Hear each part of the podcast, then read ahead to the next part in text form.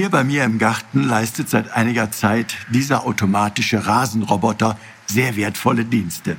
Leise und wenig auffällig zieht er seine Kreise, nur um nach getaner Arbeit wieder zurück an seine Ladestation zu fahren und neue Energie zu tanken.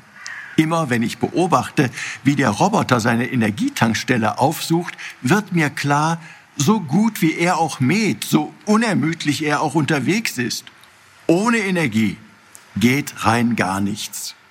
Auch wir Menschen sind sehr energiebedürftig. Ohne regelmäßige Nahrungsaufnahme, das nötige Essen und Trinken, läuft bei uns schon nach wenigen Tagen nichts mehr. Doch mindestens genauso wichtig wie unser tägliches Brot ist der Zuspruch, die Zuwendung, die wir erhalten. Die Liebe, die Zuwendung, die wir unser ganzes Leben lang so dringend benötigen.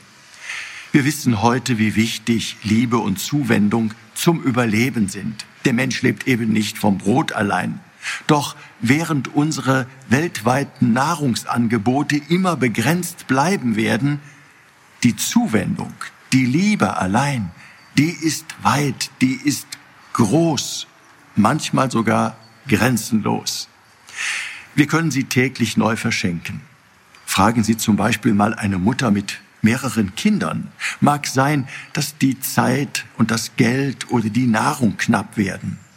Zuwendung und Liebe, die ist am Ende aber immer für alle Kinder ausreichend da. Das Wunderbare dieser großen und weiten Liebe aber ist, dass wir Menschen sie nicht nur unseren eigenen Kindern, sondern immer wieder neu auch anderen schenken können. Auch im Verschenken unserer Zuwendung, unserer Liebe können wir groß und weit sein. Wir sollten davon nur mehr Gebrauch machen. Jesus, der ermutigt uns dazu, wenn er uns auffordert, liebt einander, so wie ich euch geliebt habe.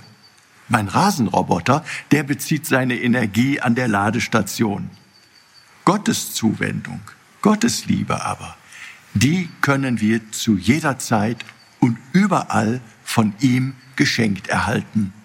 Und diese Liebe dürfen, nein, wir müssen sie sogar großzügig weiter verschenken.